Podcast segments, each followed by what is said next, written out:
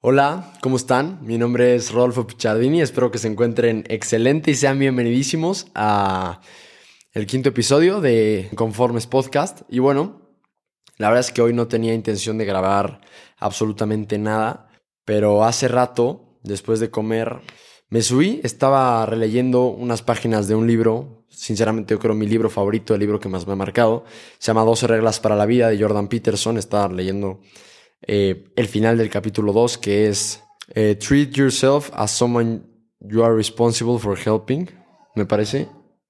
A lo mejor mi inglés es bastante mediocre, pero aquí tengo el libro.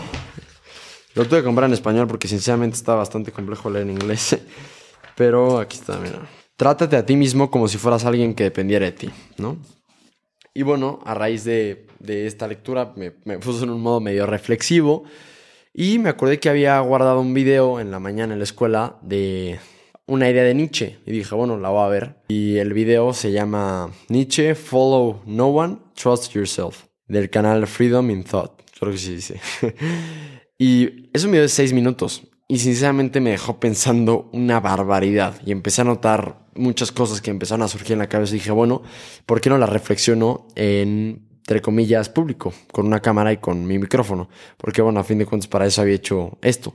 Entonces dije, órale. Eh, así que bueno, puse un poco todo y estoy probando este ángulo. La verdad creo que me gusta mucho más. Sinceramente tengo más espacio y creo que está más padre lo que tengo aquí atrás. Si están viendo en video esto en YouTube, eh, sé mucho mejor que mi fondo este gris nada más. Bueno, vamos a empezar. Eh, este video eh, comienza hablando de un capítulo de un libro de Friedrich Nietzsche, espero decirlo correctamente. paréntesis, no he leído el libro, sinceramente a raíz de esto quiero leer el libro y primero pensé en grabar este episodio hasta haber leído el libro pero las reflexiones que voy a hacer ahorita no serían las mismas. Entonces decidí hacerlo. Habla de un capítulo, sí, de, una parte del libro que se llama Así habló Zaratustra de Nietzsche. Y bueno, es un libro que se escribió entre 1883 y 1885 de este filósofo. Es una novela filosófica, entiendo.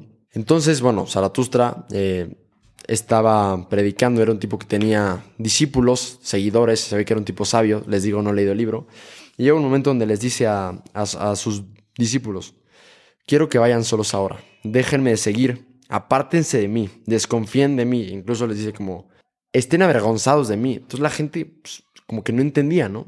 Entonces en este, en este video te lo, te lo trate de explicar de una manera mucho más aterrizable por qué esto, ¿no? ¿Por qué alguien que tiene muchos seguidores, entre comillas, incluso fama, le pide a la gente que lo sigue que hasta esté avergonzado de él, que desconfíen completamente de él. Ahí se escuchó unos gritos, es que mi hermano invitó unos amigos a mi casa y están allá abajo jugando fucho. Y yo aquí tratando de disque filosofar. Les voy a, les voy a tratar de explicar eh, con la misma historia que, que cuenta en el video. Les voy a dejar el video aquí abajo para que lo vean porque creo que vale muchísimo la pena. Dura seis minutos, les digo. Había un estudiante que termina la carrera y tiene estas ganas de encontrar como iluminación, ¿no? De, este, este llamado a la vida y esperanza. Entonces decide viajar por el mundo, vive con distintos tipos de monjes, de religiones y pues no llega a nada, ¿no? Entonces dice, bueno, se, se echa para atrás, se regresa a su casa y se va a vivir a una granja, ¿no? A trabajar. Se ve que es, el granjero tío o algo así. Bueno, este, el granjero con el que trabaja, eh, pues es medio callado, pero a veces empieza a entablar discusiones con, con este estudiante, discusiones a veces hasta filosóficas, bastante profundas. El estudiante, que es bastante escéptico, eh, le rebate todo, le, lo contradicen todo, le cuestiona todo, entonces suelen, las discusiones suelen desembocar en discusiones, o más que en discusiones, en debates eh, entre ambos. Decía, afirmaba algo, decía algo el granjero, y el estudiante se lo arrebataba, se lo cuestionaba, se lo discutía. Entonces, bueno, así eran sus conversaciones, ¿no? Al principio, pues sucedía esto mucho porque el estudiante, como los decía, era muy escéptico, es como que no le creía todo. Sin embargo, con el tiempo se da dando cuenta que el granjero era una persona pues muy sabia, muy intelectualmente capaz, y lo empieza a admirar bastante y empieza cada vez a estar más de acuerdo con lo que dice el granjero. Entonces esto pues claramente desemboca en que ya no hay tantas discusiones porque sus puntos de vista empiezan a cuajar, empiezan a el rompecabezas empiezan a, encajar. Con el paso del tiempo, pues sigue trabajando el estudiante y sigue absorbiendo todo el conocimiento pues del granjero, ¿no? Está muy contento el estudiante con él porque está aprendiendo una barbaridad. Eh, esta emoción por iluminarse, el buscar la verdad, regresa al estudiante y quiere que la encontró con el granjero. Y bueno, el granjero se da cuenta de que pues el, el estudiante ya casi no le rebate absolutamente nada. Y entonces dice, a ver, se trae un día al estudiante y le dice, güey, creo que es hora de que te vayas. Y el estudiante le dice, ¿cómo? O sea, ¿cómo? Si yo estoy muy bien aquí, quiero seguir aprendiendo contigo, estoy trabajando muy bien. Y le dice el granjero, esto lo anoté un poco con mis palabras. Cuando llegaste, había muchas cosas que aprender el uno del otro. Crecimos y discutimos juntos. Todo me lo cuestionabas. Tu mente lo cuestionaba todo. Y bueno, llegó un punto donde empezaste a creer todo lo que yo decía. Y pasaste de ser, lo voy a decir en inglés porque no encontré la traducción exacta, de ser un inquirer, es que inquirer, creo que está bien dicho que es, eh, la traducción sería el que pregunta, inquirer, el que pregunta. Pasaste de ser un inquirer a un believer, a un seguidor. Pasaste de ser alguien que pregunta, que cuestiona, a un seguidor nada más. Como te digo, ahora crees todo lo que yo digo, le dijo el granjero al estudiante. No puedo dejar que te hagas eso a ti ni a mí. Y el estudiante le dice, güey, ¿de qué me estás hablando? Yo vine a buscar la verdad y la verdad la estoy encontrando en ti. Y le dice el granjero, amigo, estás perdido, caray. Yo no tengo la verdad. Tengo la verdad a raíz de mis ojos, de mi perspectiva, de mis experiencias y de mis memorias. Por lo tanto, todo lo que tú estás absorbiendo de mí son mis expectativas, son mis perspectivas, mis memorias, mi percepción de la realidad, mi percepción de la verdad, no la verdad per se. Es decir, estudiante le dice, esta, esta es una conversión, amigo estudiante, no estás buscando la verdad, en realidad me estás buscando a mí. Y yo solo tengo la verdad respecto a mi perspectiva, a mis memorias. Y si tú quieres buscar la verdad, y si verdaderamente quieres buscar la verdad, tienes que encontrarla por ti mismo.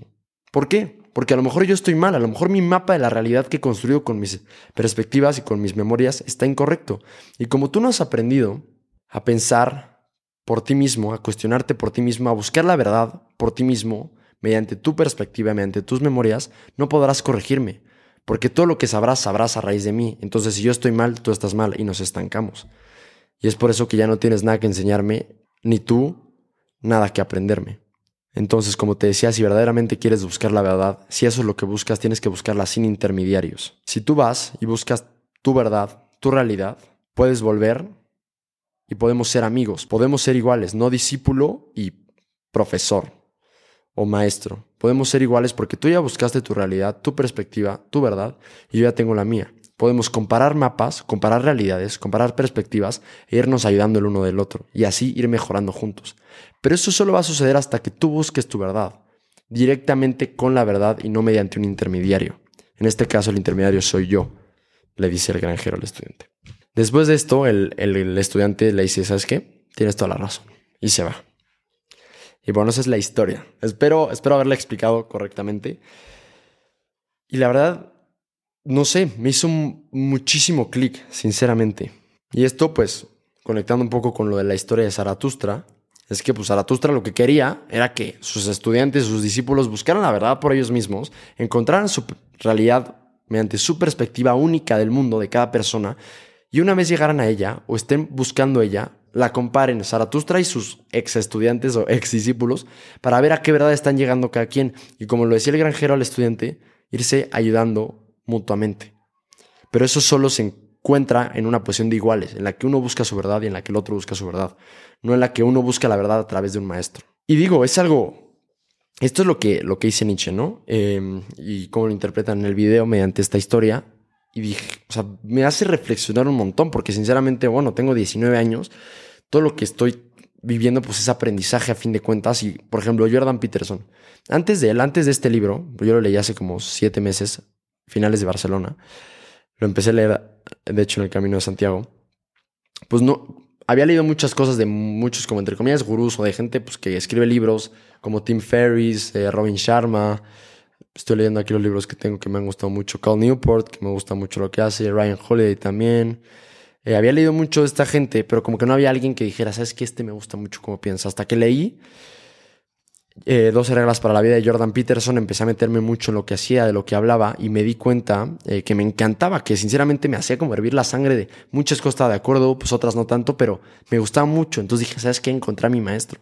Entonces, justo estaba leyendo algo de Jordan Peterson, veo este video y digo, a ver, ¿por qué estás siguiendo, entre comillas, a este maestro? Pues no lo conozco, claro, está, está en YouTube y está en los libros, pero, o sea, estoy buscando, o sea, eso me hace preguntarme a mí, Rodolfo, si estoy buscando la verdad mediante, mediante Jordan Peterson o, o estoy buscando la verdad por mí mismo. O llegó un punto donde estoy tan de acuerdo con todo lo que dice Jordan Peterson que estoy absorbiendo la verdad de Jordan Peterson y no una posible verdad mía, o una posible realidad mía.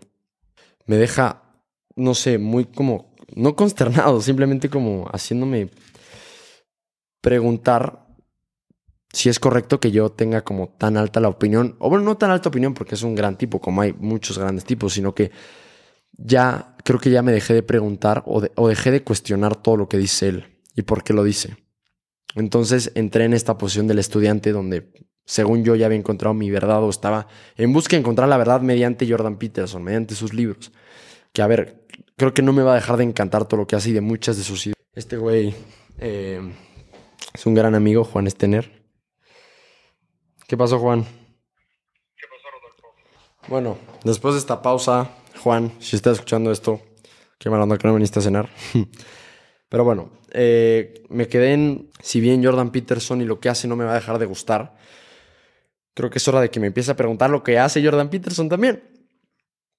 Y sinceramente esto de ser un inquirer, ser una persona que pregunta, o más que literalmente, porque también lo puedes tomar en un sentido muy literal y está correcto, pero a lo mejor en un sentido hasta metafísico, en un plano de un approach, de un acercamiento a cómo vives la vida, de ser una persona que pregunta, que se pregunta, que se cuestiona. Y la verdad esto me hace mucho sentido porque lo conecta mucho con lo que yo pedí en el podcast, que es cuestionarse. Entonces esto me hace a mí cuestionarme si me estoy cuestionando lo suficiente, porque me di cuenta que no, que estaba cayendo en esto del estudiante con el granjero. Entonces me, me, me hizo, sí, cuestionarme acerca de, de hasta, cuándo, hasta cuánto puedes seguir a alguien y absorber sus ideas. Justo también, eh, creo que no lo comentan, pero con, o sea, conecta mucho con el tema de juntarte con gente que no piense como tú. O está dispuesto a aceptar ideas que no piensen o no congenien con las tuyas, ¿no? Que todo el mundo lo dice, incluso yo caigo lamentablemente a veces en, en de y pues esto creo que sucede en general, que dices, sí, ahorita que la tolerancia, no sé qué, pero a la hora de que hablas con alguien que choca completamente con tus ideas, lo primero que haces es, siendo yo el primero, o sea, cuando hablo así me refiero a mí, porque es de lo que puedo hablar, como que pones esta mano, o sea, no, los que no lo ven, pero como que te volteas incluso, ¿no? Porque no quieres que tus ideas se cuestionen tanto, al menos tus ideas fundamentales muchas veces, incluso ideas hasta de fútbol, ¿no? De cosas súper babosas, que, que si se confrontan de manera muy directa, mi primera reacción, o a veces, no siempre, pero nuestra primera reacción suele ser como voltearnos, ¿no? Como, no, no quiero confrontamiento, porque muchas veces no queremos enfrentarnos a algo con lo que no estamos tan de acuerdo. Es como, alguna vez leí, no me acuerdo en qué libro, sinceramente, creo, ya no me acuerdo porque era un buen libro, pero que las decisiones se toman desde un inicio de manera eh, emocional, casi nunca racional, y todo lo racional que viene para tomar, que la decisión es solamente una manera de reconfirmarla o buscar aprobación para esa decisión. Es como, no sé, eh, me quiero comprar una cámara Canon o una Sony. O yo muy adentro, a lo mejor esto es un ejemplo, ya, ya decidí que quiero Canon. Entonces empiezo a buscar, ¿por qué las cámaras Canon son mejor que las Sony? Y, a lo mejor busco, ¿por qué las Sony son mejor que las Canon? Y hay algunas razones, pero digo, no, eso no, no me aplica para mí. Total, todo mi razonamiento mental es solo para justificar la decisión que ya tomé con el corazón. A lo mejor porque la mercadotecnia de Canon me gusta mucho más. O unos tenis Nike o unos tenis Adidas. A lo mejor el mensaje de Nike me gusta mucho más. Y estoy comparando entre los dos en, en la página web o en unas reviews. Y todo lo busco justificar hacia Nike porque es lo que más me llama emocionalmente. Que esto se conecte con el tema de tomar decisiones racionales o emocionales. ¿Hasta qué punto tomamos decisiones racionales y hasta qué punto emocionales? En este libro decía que de una manera muy tajante, que yo no estoy de acuerdo con las cosas tan tajantes, que siempre tomamos una decisión emocional. Estoy teniendo problemas técnicos, de hecho sí quiero cambiar mi cámara. Em, hasta que este libro decía que todas las decisiones las tomábamos emocionalmente y todo lo demás venía para justificar esa decisión. Es algo creo que bastante discutible. Me gustaría saber su opinión. Eh, si hay manera de que me contacten vía Instagram. Estoy como arroba Rodolfo Pichardini, es decir, R2Os, Dolfo Pichardini. Me gustaría saber su opinión. Sinceramente, por eso me gustaría, me, hubiera gustado hacerlo con alguien para debatirlo. Creo que es, un tema bien interesante, el tema de qué tan racional y qué tan emocional son las decisiones que toma el ser humano. En mi clase pasada de Historia de la Cultura, mi profesor, que se llama Roberto Ri- Rivadeneira, es una maravilla, sinceramente me encantó esa clase, que lo quiero traer al podcast, pero creo que no estoy todavía lo suficientemente preparado como para aguantar esa conversación. Eh, es, es un filósofo de la UP. Hablaba de que siempre es mejor tomar decisiones en base a, lo racional y no en base a lo emocional, porque la emoción se disipa. Esto me hizo muchísimo sentido, me acuerdo la clase, estábamos online. La emoción se disipa, por lo tanto, si tú tomas una decisión completamente emocional, con el tiempo, efectivamente, la decisión se va a disipar. Entonces tú vas a voltear y vas a decir, ¿por qué tomé esa decisión? Y racionalmente puede que no encuentres ninguna razón y emocionalmente ya tampoco porque la emoción se disipó. Sin embargo, si tomas una decisión racional, con el tiempo a lo mejor te preguntas emocionalmente por qué tomé esa decisión, pero volteas y puedes llegar mediante la razón, mediante el uso de tu raciocinio, a por qué tomaste esa decisión y por lo tanto llegar a la misma conclusión que llegaste antes, a que fue una decisión correcta.